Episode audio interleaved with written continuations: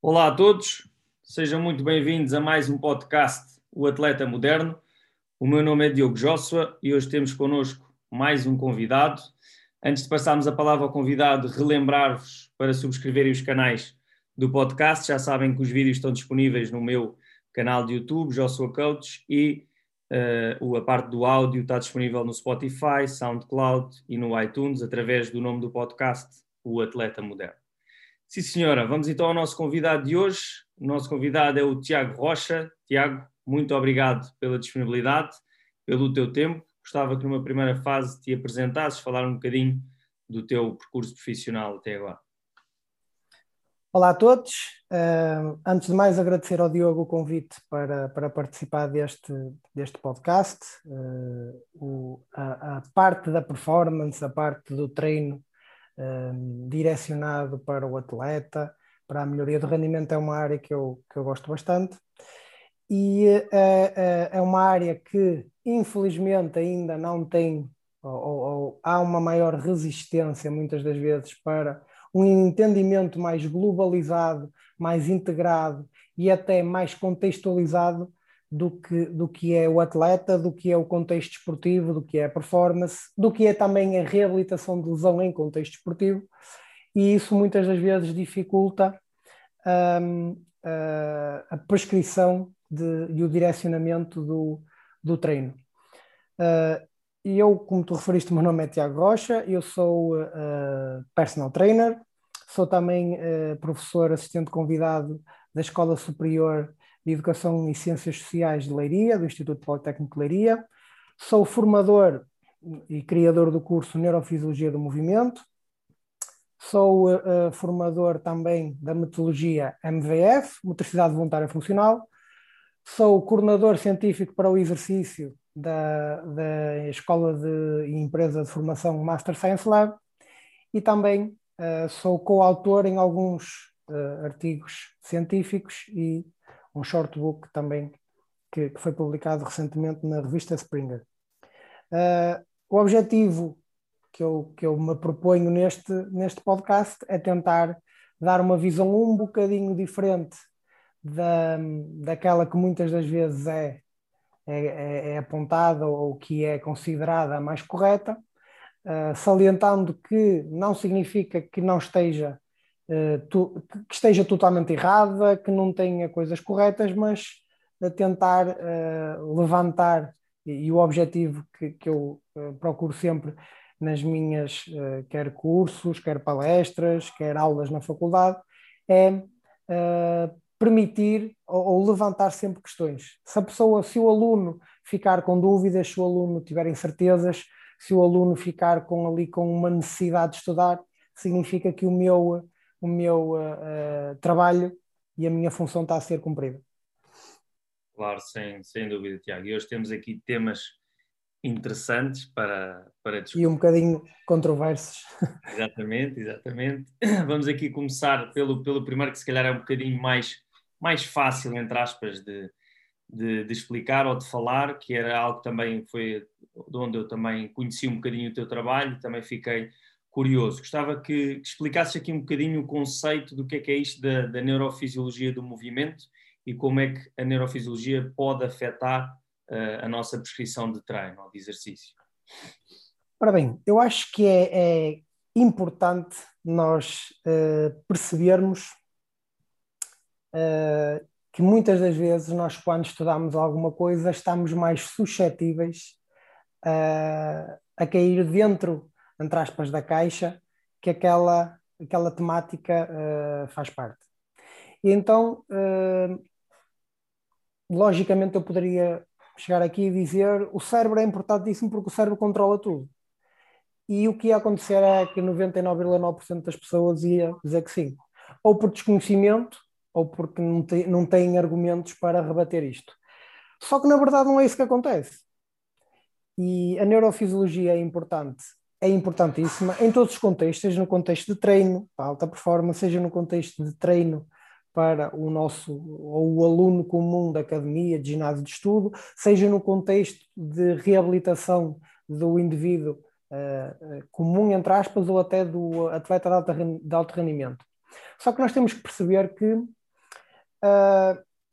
quanto mais nós estudarmos o cérebro, estudamos a parte da neurofisiologia, a parte da neurologia, mais nós vamos perceber que o cérebro controla muito menos, em muitas situações, o cérebro controla menos do que aquilo que as pessoas estão a pensar. Ou seja, o cérebro tem a capacidade de delegar funções em estruturas, em subsistemas, que, ou para que ele tenha recursos suficientes para uh, focar-se em coisas que são mais importantes. Por exemplo, se o meu cérebro estiver preocupado em controlar o posicionamento do meu joelho, do meu quadril, da minha anca, do meu, eh, do meu uh, uh, tornozelo, ele não vai ter tantos recursos para perceber um deslocamento ou uma desmarcação de um colega meu, não vai ter tantos recursos para empregar muitas das vezes até em questões técnicas e táticas, uh, não vai ter tantos recursos para,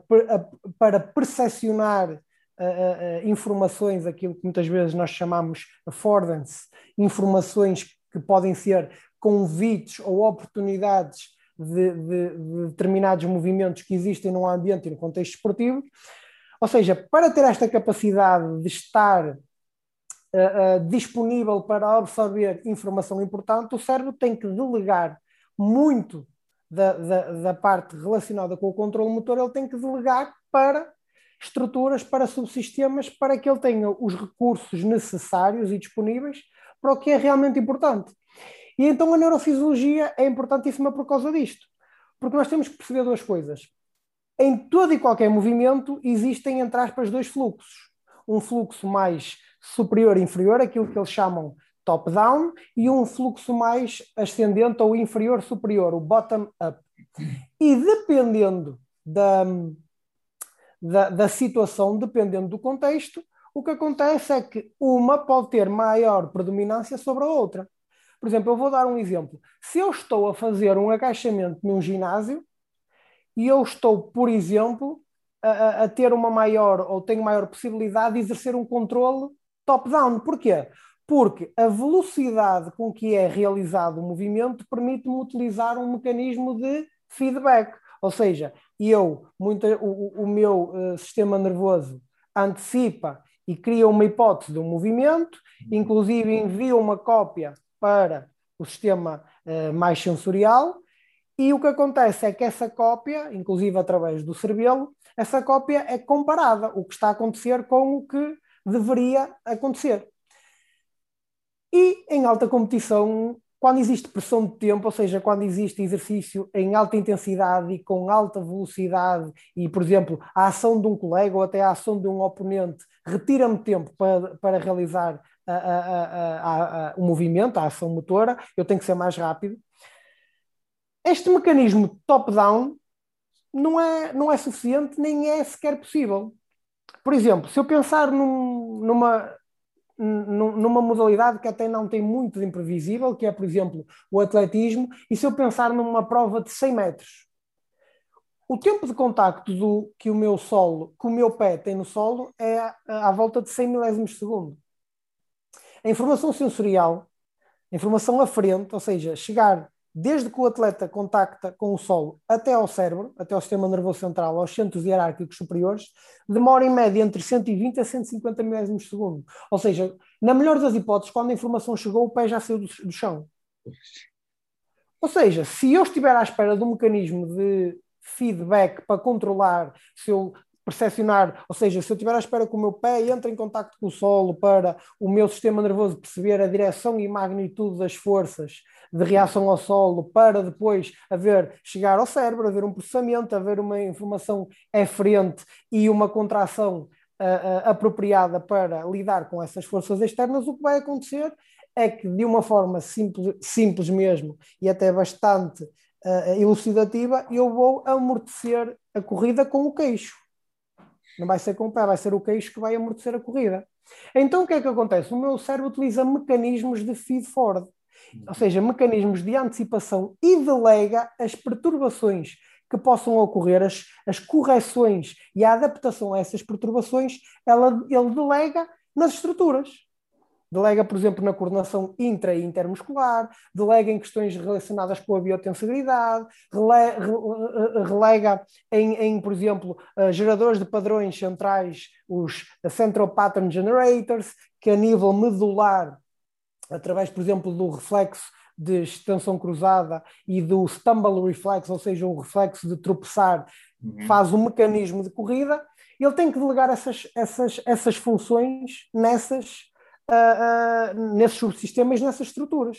Ou seja, de uma forma uh, resumida e, como eu costumo dizer, resumindo e baralhando, uhum. o que acontece é o seguinte: a neurofisiologia é importante em todos os contextos, é nós temos é que saber e estudar de uma forma aprofundada, porque há, existe muitas variáveis a ter em consideração.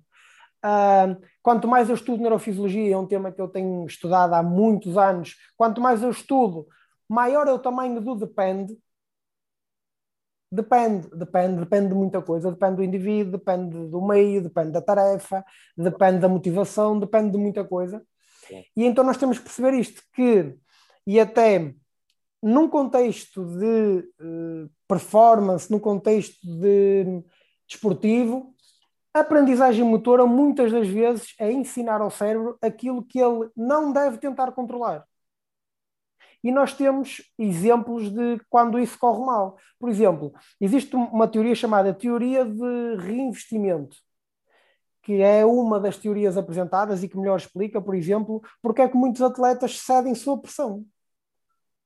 Porquê? Porque quando estão perante um quadro de pressão, um quadro no qual gera ansiedade e até medo de errar, muitas das vezes o atleta ele começa a reinvestir uh, uh, recursos cognitivos para realizar um gesto motor que já estava bastante automatizado e bastante e, e o controle desse gesto motor por processo automático estava bastante sedimentado, ou seja, e eu a reinvestir e eu a aumentar o nível de cognição para realizar esse gesto motor, eu perturbo a performance. Então, e a ideia que eu queria que ficassem é isto: aprendizagem motora, muitas das vezes, ensinar ao cérebro aquilo que ele não deve tentar controlar. Isso é aprendizagem motora. Muito interessante, muito interessante. Um mundo muito complexo, como, como falámos aqui no início, essa parte da, da neurofisiologia, mas mas boa, boa explicação, simples e assim de maneira para, para quem nos está a ouvir entender. Sim, o objetivo é sempre explicar de forma simples, porque se nós não conseguirmos explicar a uma criança de 3, 4 anos, nós não entendemos. Exatamente, é isso. Basicamente é, é isso. Exatamente, podemos saber muito, mas também se não soubermos passar esse, esse conhecimento. De forma simples, não, é. significa que a gente não entendeu muito. Exatamente, exatamente. Passando aqui ao próximo tema, Tiago, já, já falaste também, abordaste aqui um bocadinho nesta, nesta parte da neurofisiologia, eu vou, vou pegar, falámos no, no agachamento clássico e falámos também no, no sprint. Um, vamos falar no agachamento clássico para irmos, por exemplo, à força máxima. Tu há pouco tempo falaste uh, um pouco no, nas tuas redes sociais sobre uh, que a força máxima, alguns exercícios de força máxima, o trabalho de força máxima, poderia ter uh, um transfer, vamos assim dizer, negativo. Menos, exatamente, ou menos, menos positivo para a performance do, dos atletas. Isso é verdade? Sim, porquê? Explicar aqui um bocadinho essa. Repara, vamos perceber uma coisa. Se nós pensarmos no, no gráfico de relação entre força e comprimento muscular, o que acontece é que nós temos, o músculo tem menor capacidade de realizar ou de produzir força no máximo encurtamento, no máximo alongamento e existe um, um, comportamento, um comportamento ideal, ou um comprimento, um, um, comprimento ideal que permite uma, uma produção máxima de força. Uhum. Repara, se, se, nós visualizarmos esse gráfico, se eu tiver um esforço de magnitude ou uma produção de força de magnitude X, que fica meio do gráfico, seja uma linha de, de produção de força, tu vais perceber que de, na, na, na gaussiana, basicamente, como se fosse uma gaussiana, uhum. daí para cima é, é, o músculo consegue produzir força. Certo. E então significa que ele tem este, qualquer um destes comprimentos musculares, ele consegue produzir força uh, apropriada para aquela situação. Uhum. Mas se eu precisar de uma produção de força máxima, ou seja, o pico de, de produção de força máxima dessa curva, nós vamos perceber que aquilo é isométrico. Ou seja, nós temos duas fases, que é quando a produção de força uh, uh, é, por exemplo, moderada e eu posso ter o, o músculo a trabalhar num comprimento muscular ou, ou, ou, num comprimento muscular diversificado, ou seja, o músculo pode trabalhar em encurtamento e alongamento e o próprio tendão ele trabalha de uma forma mais complacente, aquilo que eles chamam o compliance. Uhum. Mas se eu quiser produção máxima de força, eu no topo eu tenho um comprimento muito específico de muscular, ou seja, o chamado comprimento ideal. ideal. Aí o músculo trabalha de uma forma isométrica e a, a transmissão de força é feita, ou seja, é um comportamento isométrico elástico e a, e, e a transmissão de força é feita pelo tendão. Então o que é que acontece? Quando eu estou em, em alta competição, quando eu estou em, em alta intensidade, esse comportamento isométrico elástico para além desse nível de força que eu tenho que produzir, eu também tenho que ser capaz de lidar com perturbações. E lá está, nós, aquilo que eu referi, em, em, em gestos motores muito rápidos, o sistema nervoso não tem hipótese de controlar. Então ele, ao antecipar, utiliza uma coisa que a gente chama co-contrações. Uhum. O que é co-contração? É co-contração agonista-antagonista. Ou seja, eu quero um comportamento isométrico do músculo, faço uma co-contração agonista, antagonista de determinadas uh, uh, articulações, o músculo comporta-se dessa forma isométrica e é o tendão que varia o seu comprimento, varia inclusive a sua, o seu comportamento, de menos complacente aumentando a sua stiffness, a sua rigidez, e quando falamos em rigidez não podemos pensar rigidez numa coisa negativa, mas sim numa coisa positiva, e então há essa Inclusive, as contrações têm essa capacidade de corrigir perturbações e até erros. Ora, se eu pensar num treino uh, clássico de força, no qual, e muitas das vezes, muito, muito, muitas pessoas falam de aumentar a produção de força em toda a amplitude articular, ou seja, no, em máximo encurtamento, no máximo alongamento, o que eu vou perceber é, muitas das vezes, porque é quando eu estou a fazer um treino de força clássico, porque é que eu melhoro a, a, a, capacidade de um aluno ou de um atleta a produzir força.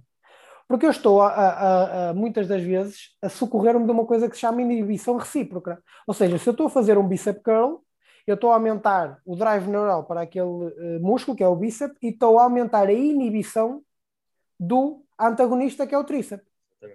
Ora, o que acontece é que se eu utilizo co-contrações no gesto motor, eu tenho que ser capaz de ativar o agonista e o antagonista ao mesmo tempo, e enquanto faço esta ativação, tenho que ser capaz de inibir as duas inibições correspondentes. Porque quando eu estou a ativar o quadríceps, estou a, a, a, inibir o posterior de coxa, e quando estou a ativar o posterior de coxa, estou a inibir o quadríceps. Ora, se eu quero uma ativação do quadríceps e do posterior de coxa simultânea, eu tenho que ser capaz de inibir estas duas inibições. Uhum. Ou seja, o ato de gerar co-contrações é por si só uma skill, uma habilidade. Exato. E o treino de força clássico muitas das vezes prejudica esta habilidade. Porque aumenta a capacidade de eu, de eu uh, gerar inibição recíproca, o que depois me vai prejudicar em alta competição quando eu tiver que gerar co-contrações para eu retirar ou para eu diminuir ou eliminar essa inibição recíproca, porque eu quero que os dois músculos, que são pares antagónicos, ativem ao mesmo tempo. Uhum. E isto é muito importante. Para além disso, uh, nós temos que perceber uma coisa. Se eu. Deixa-me só ver aqui um bocadinho. Força, força. As co-contrações elas são ao mesmo tempo um mecanismo protetor e um mecanismo de performance. Porquê? Existe uma coisa que se chama muscle slack. Seja, a gente pode lhe chamar frouxidão muscular. Porquê? Porque nós muitas das vezes, até pelos, pelos, um, pelos livros que nós estudamos anatomia, nós temos a ideia que o músculo está, está ali tenso, fixo, na sua origem, na sua inserção e está ali tenso. Mas na verdade o músculo está frouxo. Tipo, eu basta chegar aqui e fazer assim e percebo que o músculo está frouxo. Ou seja, o muscle slack, eu posso pensar muscle slack e dando uma, ideia, uma imagem muito representativa. Pensa, por exemplo, que tem um carro e tem uma corda agarrada, uh, uh, uh, amarrada no carro. E eu quero puxar a corda e, para puxar o carro. Uhum. Se a corda estiver ligeiramente frouxa, a primeira parte, os primeiros momentos que eu gero força, não vai puxar o carro. Vai ser para estender a corda, criar tensão para só depois começar a puxar o carro. E isto é importantíssimo no contexto desportivo, porque quanto maior a minha capacidade de remover o muscle slack, mais rápido o meu atleta vai ser capaz de produzir força. E isso relaciona-se diretamente com o rate force development, ou seja, a, a, a taxa de desenvolvimento de força. Quanto mais rápido, e aquilo que muitas das vezes alguns autores chamam de delay eletromecânico, é, uhum. é na realidade a remoção do muscle slack. Ou seja, desde que o neurotransmissor entra na fenda sináptica até que começa a exercer força e a tracionar o osso, é essa remoção do muscle slack. E isto é importantíssimo. Então, nós temos que perceber isto.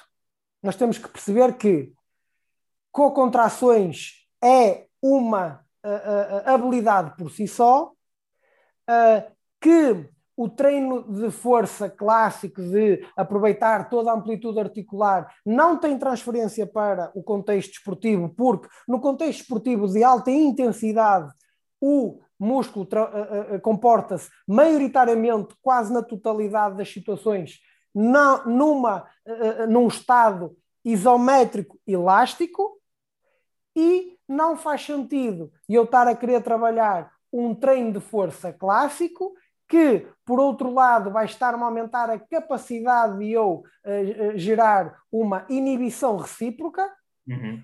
sendo que depois, no contexto esportivo, eu vou ser uh, obrigado a utilizar uma co-contração e vou ter que inibir essa inibição, ou seja, vou ter que fazer uma dupla inibição. Então isto pode criar um transfer negativo.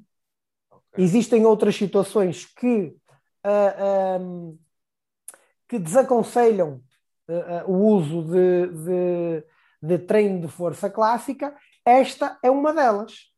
E depois temos, inclusive, questões relacionadas com não só isto que eu estou-me a referir, que será uma coordenação intramuscular, mas, por exemplo, uma coordenação intermuscular, aquilo que a gente chama de sinergias motoras. Por exemplo, se eu pensar no, no, no sprint, a capacidade que eu tenho de gerar um vetor de força uh, na aceleração, um vetor de força mais horizontal e depois na, na velocidade máxima, no top speed, uma aceleração mais vertical. Facilmente nós percebemos que o músculo glúteo é importante.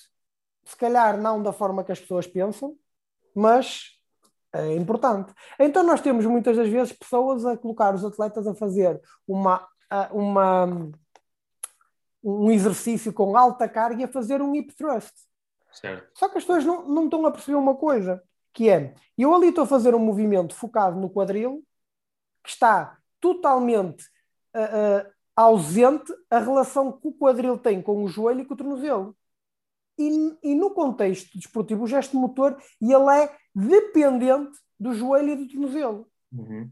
Por exemplo, se eu no sprint, não, isso chama-se acoplamento articular, que é uma articulação, ela move-se relativamente numa relação intrínseca com a, integrada com as outras. E é isso que acontece num gesto motor. Por exemplo, se eu for a fazer um sprint, se não houver uma coordenação do meu tornozelo com o meu joelho, vai haver um, um, uma força, forças de cisalhamento aumentadas no tendão daqueles. Porquê? Porque se eu pensar que o gastrocnêmio e o solear têm ângulos de penação diferentes, isso significa que o, o, o, o, encurtamento muscular deles vai ser diferente. Isso significa que a própria inserção dos dois no, uh, no tendão daqueles em sítios diferentes Uhum. Se eu não sincronizar isto, o que é que vai fazer? Se, se um vai fazer uma, um vetor de força numa direção, outro noutra, e eu aumento as forças de cisalhamento no tendão daqueles.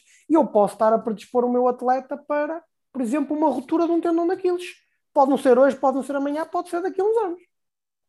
Então, não faz sentido eu estar a, a, a, a fazer um desacoplamento articular e a fazer uh, treino de força clássica, treino de força para uh, estruturas específicas, sendo que elas, no contexto esportivo, elas relacionam-se com umas com as outras. As articulações trabalham em acoplamento articular, pode ser em fase, pode ser em antifase.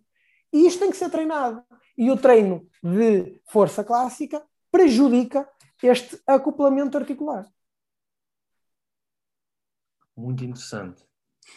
muito já sabia que ia ser e que ia aprender. Muito, muito interessante, Tiago. Então, e se nós falarmos, por exemplo, naqueles exercícios chamado mais específicos ou semelhantes uh, ao movimento que os atletas fazem uh, no seu contexto. Aí já poderíamos ter já podíamos dizer que, que tem um Aí nós estamos, nós estamos a, a, a, olhar para uma coisa que é para o gesto motor ser idêntico. E nós, quando falamos em transferência, nós temos que falar em especificidade. E especificidade, um, alguns autores estão a, a, propor um conjunto de, de conceitos que faz todo sentido. Ou seja, nós temos que pensar na especificidade numa matriz. E, por exemplo, se nós formos ler Franz Bosch, Franz Bosch diz que essa matriz é composta neste momento por cinco dimensões. Muito provavelmente existirão mais dimensões. Uhum. Mas neste momento nós temos a dimensão motora, sendo que a dimensão motora é composta, por exemplo, pela coordenação intramuscular, pela coordenação intermuscular, pela, pela forma uh, uh, do gesto motor, pelas posturas. Uhum serem idênticas ou não, mas essa é apenas uma dimensão. Depois eu tenho a dimensão sensorial, ou seja, a nível proprioceptivo, aquilo é idêntico ao que eu vou uh, encontrar na competição. Claro. A nível de, e se eu pensar numa, numa abordagem mais ecológica, a nível de percepção, por exemplo, até visual, aquilo é idêntico. A nível depois, tenho a dimensão até da intenção. Uhum, uhum. Será que a intenção do movimento que eu estou a fazer no treino é idêntica à intenção do movimento que o atleta faz no, no, no, uh, no, contexto esportivo? E é que às vezes a intenção ela pode estar dentro do atleta ou pode estar fora. Claro. A intenção pode estar, por exemplo, em eu acertar com uma bola no cesto. A intenção pode estar em eu saltar uma barreira. E se eu estou a falar em intenção, eu tenho que ter uma coisa que se chama conhecimento de resultado. E mais uma vez, o conhecimento de resultado, e ele pode ser algo externo ou algo interno. Ou seja, isto aumenta toda a complexidade. E depois eu tenho a dimensão do controlo. Ou seja, já falámos numa dimensão motora, numa dimensão sensorial, é. numa dimensão de intenção e agora eu tenho a dimensão do controlo. Por exemplo, se eu estou a fazer um movimento no ginásio a baixa velocidade, eu permito ao meu cérebro, ao meu sistema nervoso, utilizar um mecanismo de feedback. Mas se eu estou em alta competição, eu permito ou eu, eu obrigo o meu cérebro a utilizar um mecanismo de feed forward. Ou seja, o, o controle já é diferente. E depois, se o meu atleta faz um, um gesto motor já muitas vezes automatizado, e ele muitas das vezes utiliza de uma forma bastante proeficiente o subsistema, aquilo que nós falámos, os CPGs, Central Pattern Generators, os geradores de padrões centrais que utiliza o reflexo de tensão cruzada, ou seja, quando eu, uma perna flexiona, a outra estende, e o reflexo de tropeçar, que os dois estão interrelacionados no mecanismo de corrida. De tal forma, os, os Central Pattern Generators, de tal forma, têm uma influência no, no gesto motor da corrida, que se eu pegar numa pessoa tetraplégica e a colocar suspensa sobre uma passadeira, se eu ligar a passadeira, ela desenvolve uma marcha. E se eu aumentar a velocidade da passadeira, a velocidade da marcha dela aumenta também. Porque lá está, são esses geradores de padrões centrais. E eles localizam-se a nível medular. Okay. Então, se eu estou a dar um exercício no qual está a haver um controle exacerbado do, do centro hierárquico superior, não está a haver muita transferência para um gesto motor, por exemplo, como a corrida, que existe uma predominância mais, uh, uh, muitas vezes, bottom-up, no qual os Central Pattern Generators estão bastante enraizados. Então eu tenho que perceber isto. Este controlo faz sentido. O, uh, eu estou, a, por exemplo, se eu estou a realizar um, um, gesto motor, se eu aumentar a pressão do tempo do meu atleta, se calhar eu vou aproximar um bocadinho do que acontece no, uh, no, na competição. Ou seja, aqui já temos uma dimensão, a dimensão a nível de controlo já é diferente. E depois, a própria dimensão metabólica, que é. Uh, não faz sentido eu estar a utilizar um, um, um, gesto motor numa determinada intensidade que vai-me utilizar um substrato energético X e na competição ele ter um, um substrato energético Y. E temos que perceber uma coisa. Aquilo que nós muitas das vezes aprendemos sobre substratos energéticos na, na faculdade e nos livros de fisiologia não tem muita. É importante, mas nós temos que perceber que aquilo foi, foi estudado em atletas de subelite e em atletas de por exemplo, sedentários ou não atletas, ativos, mas não atletas. Porquê? Porque nós hoje em dia já podemos, inclusive, falar de uma coisa que se chama aprendizagem energética. Reparem, há um, um autor chamado Elvio Afonso, e o Elvio Afonso trabalha com atletas olímpicos, ou seja, trabalha com atletas de nível top, ou seja, aquela pequeníssima porcentagem que chega aos Jogos Olímpicos, e um dos recentes artigos dele revela que aquilo que nos foi ensinado é que nos desportos de curta intensidade, por exemplo, 3, 4, 5 segundos, a componente da fosfocreatina, o sistema da fosfocreatina, é o que tem a maior contribuição e depois há uma transição para o glicolítico e depois para o oxidativo ou aeróbio.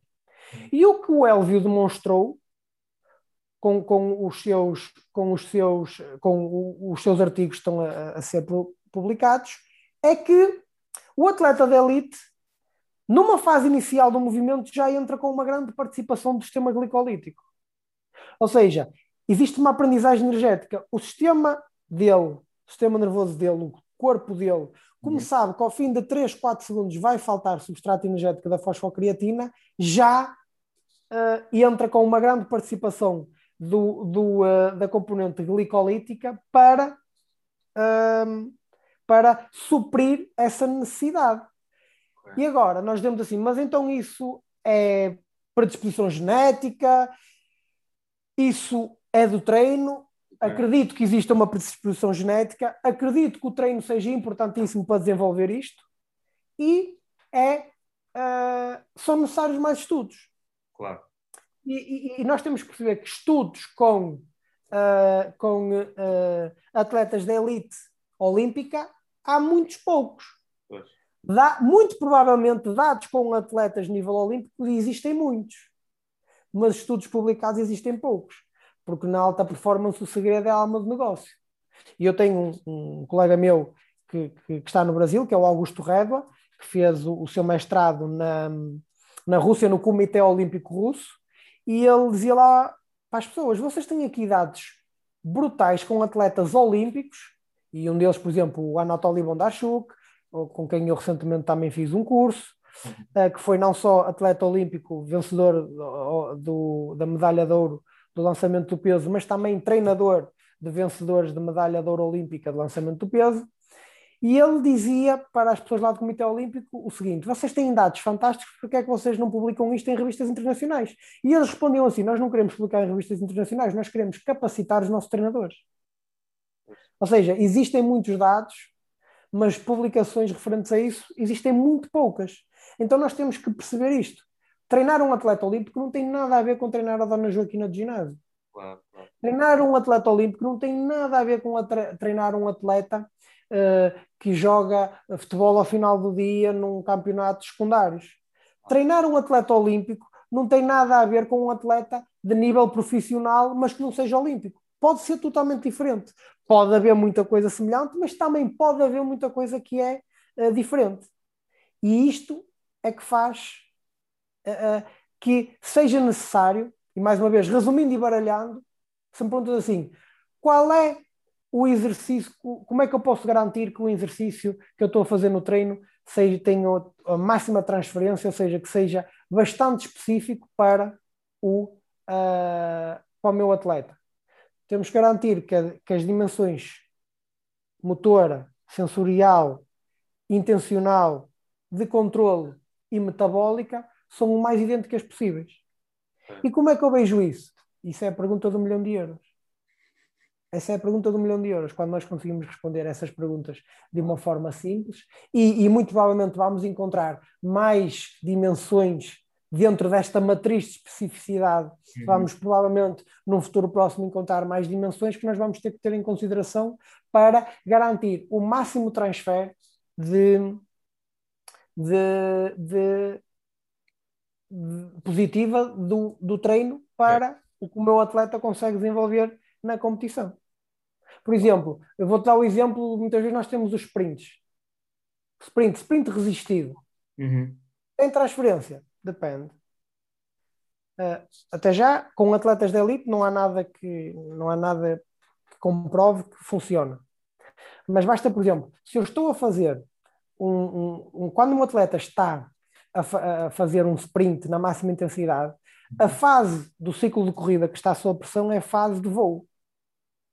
Quando eu estou a fazer um sprint resistido, seja com paraquedas, seja com sled, seja com trenó, eu estou a transferir a, a, pressão para a fase de apoio.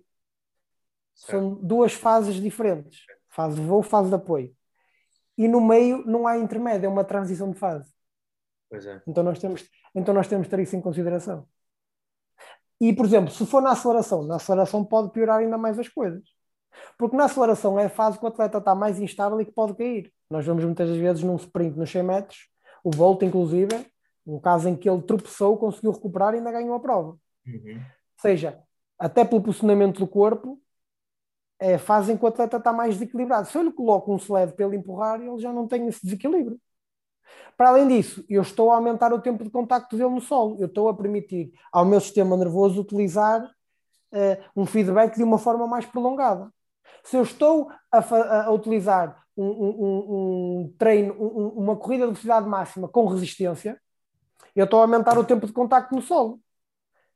Se passa de 100 milésimos de segundo para 300, por exemplo, se calhar deixo de ter um mecanismo de feed forward e passo a ter um mecanismo de feedback no treino, mas ele no, no, na competição utiliza o feed forward. Então nós temos que começar a ter atenção a isto.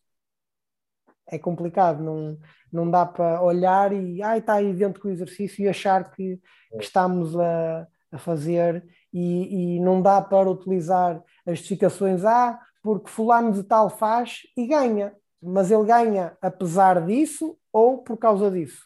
São coisas diferentes.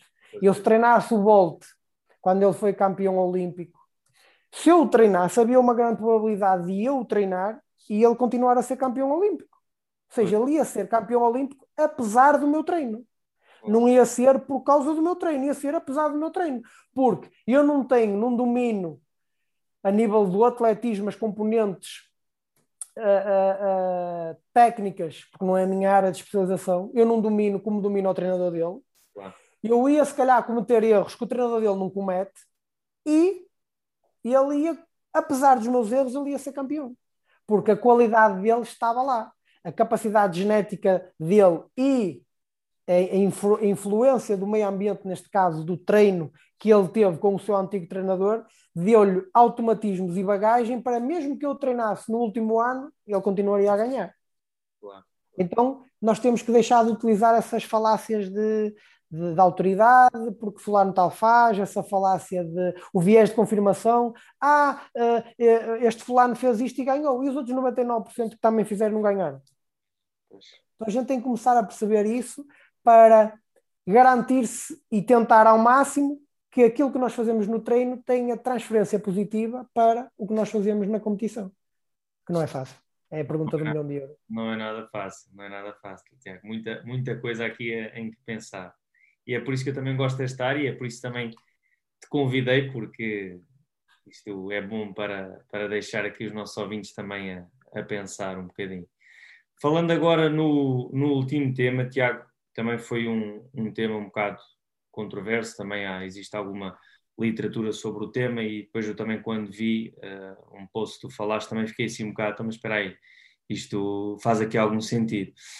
Existe mesmo, ou podemos dizer que existe, ou se faz sentido em nós falarmos em períodos críticos ou sensíveis para o ou ideais, pronto, para uh, o desenvolvimento de, de, certas qualidades físicas nos jovens atletas, ou seja, ah, naquela idade existe muito esta o ideal é fazer este trabalho de velocidade, este trabalho de agilidade. Queria que falasses Olha, na, sobre isto. Na minha opinião, não faz sentido. Não faz sentido. Primeiro, e nós temos que ter em atenção isto, o, toda a bibliografia que suporta uh, os períodos sensíveis foram feitas com base em conjecturas hum. de que aquilo seria assim. E depois há algumas questões que, primeiro, se eu digo que, para já, se eu digo que existe um período sensível para a velocidade e um período sensível para a, resistência e um período sensível para a força, de uma forma inconsciente, o que eu estou a dizer é que a estrutura responsável pela velocidade não tem nada a ver com, não tem nada a ver com a produção de força. Ou seja, a estrutura no meu corpo que se, se responsabiliza pela velocidade é diferente da que se responsabiliza pela força. Uhum. Eu saiba, o nosso sistema nervoso age como um só. Claro. Porque isso significa que se, se há uma, um período para a velocidade, significa que esta estrutura já amadureceu e a outra não amadureceu. Isto é o primeiro ponto. Segundo, segundo ponto que também é importante. O que é que acontece então se eu não treinar a velocidade? Nesse período sensível, significa que o atleta não vai conseguir desenvolver todo o potencial genético que tem? E se eu treino a velocidade?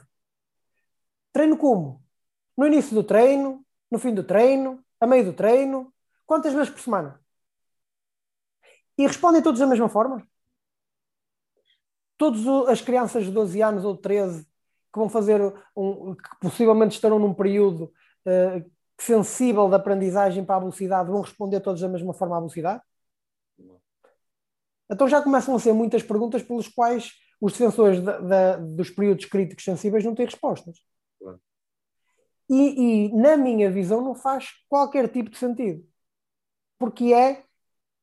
O, o sistema nervoso funciona de forma integrada. O meu corpo funciona de forma integrada. Então, se nós queremos falar em períodos, vamos falar de períodos relacionados com habilidades. Para já, reduzir uma habilidade a cinco questões como velocidade, força, resistência, agilidade, é simplista demais. Ponto número um.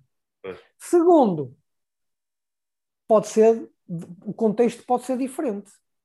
Numa habilidade, eu posso ter um, uma maior predominância de uma determinada capacidade e noutra, uma determinada, uma influência de outra capacidade uh, que, que, que, age de uma forma mais, mais, uh, mais relevante, mais, mais forte. Sim, mais dominante. Sim. Então já começa a ser muitas questões. Por isso, para mim, de uma forma muito uh, uh, prática, os períodos sensíveis não faz, não faz qualquer tipo de sentido. Para mim.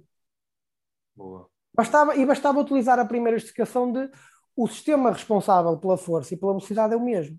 Pois Por isso, é. ele não está maturacionado para a velocidade, não pode estar para a força. Claro. claro. Eu estaria a dizer que uh, a capacidade de gerar força não influencia na capacidade de, da velocidade. Ser mais rápido, sim. Pois. E se a gente for a ver o que é potência? Força versus velocidade. Então, como é que eu posso pedir a alguém que seja potente se ele, com X anos, tem um F grande de força, mas tem um V pequeno de velocidade? Supostamente perante esses períodos críticos. Não faz qualquer tipo de sentido claro. na minha opinião. Por isso, uh, devemos, e eu no texto escrevi mesmo isso, devemos desconfiar desses períodos, porque a sustentação que existe científica é muito pobre. Muito, muito pobre. Até ao momento é muito pobre. Por isso, não faz qualquer sentido eu querer falar em períodos críticos e agora vamos treinar isto e agora vou desenvolver isto. Então, se ele não treinar isto, significa que ele não vai desenvolver o potencial todo genético. Ou seja, o Bolt treinou o período crítico X, porque se ele falhasse, por exemplo, imagine que era dos 10 aos 14, se ele treinasse só dos 13 ou dos 12 aos 14, falhou aqueles dois anos, ou treinou dos 13 aos 15, já não seria campeão olímpico. É isso que eles nos dizem. Não faz, não faz qualquer sentido, claro, na claro. minha opinião. E na opinião de, de vários autores. Claro, muito interessante e deixa-nos aqui a, a, pensar com muitas, com muitas perguntas. Excelente, Tiago. Uh, e agora, para finalizarmos aqui o nosso, o nosso episódio, aquela pergunta clássica do podcast: o que é que é um atleta moderno para ti? Para mim, o atleta moderno, e numa frase, é o atleta que percebe que não basta treinar nem jogar. É preciso treinar para treinar. Um atleta precisa treinar para treinar bem. Claro. Porque senão não. Seja qual for o método que, que o treinador utilize, se o treinador utiliza um método mais chamado integrado de treino físico com bola, se utiliza até uma periodização tática, o atleta tem que treinar para treinar. E isso necessita de um treino ajustado àquele atleta. Quando aqui há um tempo um profissional de Sporting disse que os PTs não, não, não faziam sentido porque no treino as faziam personalizado, essa pessoa não, não está a ser correta. Claro. O treino, não sei como é que ele consegue personalizar o treino com a dar treino a 10, 15 pessoas ao mesmo tempo, mesmo que dividam o grupo em três uhum. e seja um plantel de 30, e seja 10, 10, ou seja um plantel de 25, e seja 7, 7 ou 8, 8, como ele quiser, e um grupo com, com menos, não consegue. Não consegue. E então, o que é que nós temos? Mas por outro lado, eu percebi a crítica que o profissional fez e não deixa de ter razão quando diz que grande parte dos profissionais do, do, dos personal trainers estão, não estão preparados, uhum. é correto, uhum. porque a maior parte das pessoas muitas vezes não tem em consideração isto tudo que acabamos de falar, claro. e depois nós estamos agora numa fase que nós vemos que os atletas estão às vezes há um mês de férias e começaram, por exemplo, há duas semanas ou, a treinar e nós vemos treina, e nós vemos personal trainers que em três semanas que estão com um atleta, o que é que eles fazem? Eles conseguem fazer a força pura, a força máxima, a resistência, a força resistente, potência, tudo. Uhum. Em três semanas, em três semanas. E depois o que, é que acontece? O atleta, 1 de julho, por exemplo, começa a pré-época, e está tudo bem. E, por exemplo, em uh, fevereiro fez um hack-trick e o PT põe nas redes sociais: Ó, oh, aqui o meu trabalho. Mas em novembro ele teve uma ruptura e o PT diz que já não tem nada a ver com ele. É. Ou seja, a ruptura que aconteceu em novembro não tem nada a ver com o treino de junho. Mas o hack-trick de fevereiro tem a ver com o treino de, de junho. Então nós temos que começar a perceber isto. O que é que eu quero? E eu trabalho com atletas de, de, de alta competição, da Primeira Liga de Futebol, da Primeira Liga de Handball. O que é que eu digo a todos os meus atletas? O meu objetivo não é de fazer mais, mais potente, mais veloz. O meu objetivo é, entre aspas, entregar-te ao teu clube assim.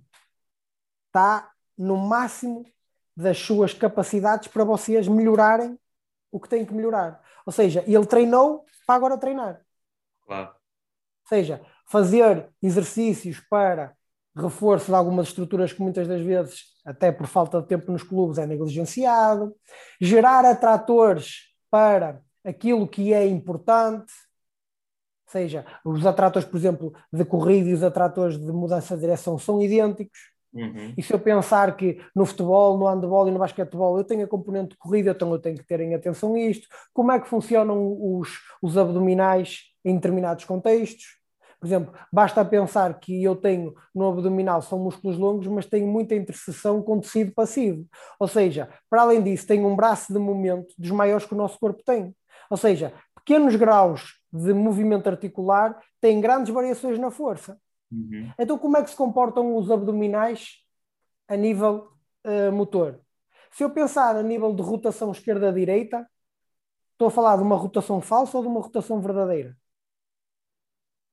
E isto já altera muita coisa. Claro. Então eu tenho que ser capaz disso, de ofertar isso aos atletas, criar atratores para o corpo dele ser capaz de transitar de fase o mais rápido possível quando necessário Uhum. Criar atratores de ativos, porque eu tenho atratores ativos, tenho atratores passivos, tenho atratores chamados atratores uh, uh, de emergência, ou seja, uns protegem e melhoram a performance, uhum. outros só protegem e outros nem protegem nem melhoram a performance, ainda aumentam o risco de lesão. Eu tenho que evitar uns e procurar outros. Para quê? Para no contexto caótico que é o desportivo, o contexto esportivo é caótico, é imprevisível, e esses atratores ajudem o corpo a, e o sistema a lidar com essa, esse, essas forças imprevisíveis e de magnitude elevada para ter a melhor performance possível ao mesmo tempo que se protege ao máximo. E nós temos de uma vez por todas que perceber uma coisa: o corpo tem a sua própria agenda. O corpo não quer saber puto com o que o treinador diz. Não quer saber com nada disso. Ah, faz assim, ah, utiliza o foco interno, ah, utiliza o foco externo. Para já temos de ter atenção a isso porque o foco interno é quando eu dou uma instrução que leva o atleta para um padrão para o, para o seu movimento e o foco externo para o resultado do seu movimento e para a sua relação com o ambiente. Eu posso ser um meu atleta, olha, cai o mais à frente possível. E ele estar a pegar num numa instrução de foco externo e estar a transformar no género. Então, para cair o mais à frente possível, eu vou ter que colocar o pé desta forma aumentar a velocidade, ou seja, está a ir para o movimento dele e eu, e eu, como treinador, penso que estou a dar um foco externo e o meu atleta está a transformar o foco externo num foco interno. E, e eu não sei. Ah, mas existem estudos neurológicos. Estudos neurológicos o que dizem é que quando eu dou um foco interno ou, ou uma instrução de foco externo e uma instrução de foco interno ao meu atleta, o processamento neural é diferente.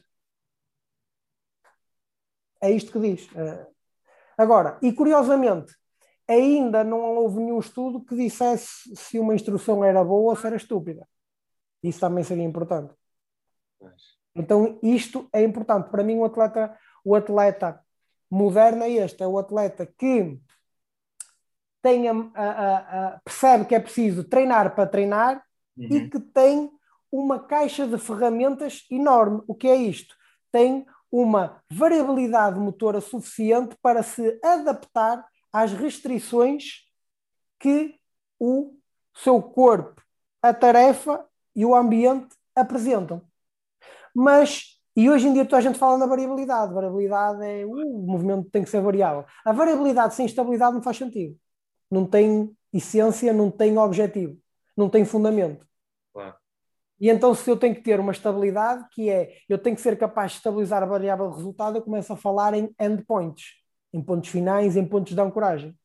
E aí, mais uma vez, baralha tudo outra vez. Ou seja, muitas das vezes eu vejo os treinadores estão a, a, tentar corrigir o movimento de um, de um ponto, de um endpoint para o outro. Uhum. Eu só tenho que garantir que neste endpoint e neste ele faz aquilo que eu quero. Aqui é variabilidade dele. Pois, pois, pois. Até restrições, por exemplo, anatómicas, restrições de fadiga. Uhum. Por exemplo, no sprint, havia uma altura que as pessoas achavam que o, uh, o, uh, o sprinter tinha que colocar o joelho a uma determinada altura. Sim. Colocaram esse como sendo um endpoint. E não, o endpoint é o, o contacto no solo. Principalmente o toe off e o momento de recepção ao solo. Uhum. Ou seja, eles inverteram um endpoint. Porque se eu obrigo um atleta a manter um joelho em determinada altura, quando a fadiga começa a surgir, ele vai se focar em manter o joelho em determinada altura, vai fazer um reinvestimento cognitivo naquele gesto motor e vai retirar ao corpo capacidade de se auto-organizar e de lidar com a fadiga, sendo que se o corpo mantivesse essa capacidade de se auto-organizar para lidar com a fadiga, ele conseguiria manter o máximo de velocidade mais tempo. Agora, não, ele está preocupado em manter o joelho elevado a determinada altura e perde velocidade mais rápido porque o treinador deu-lhe um endpoint errado. Muito interessante. Isto é, isto é importante. Muito interessante e muito importante.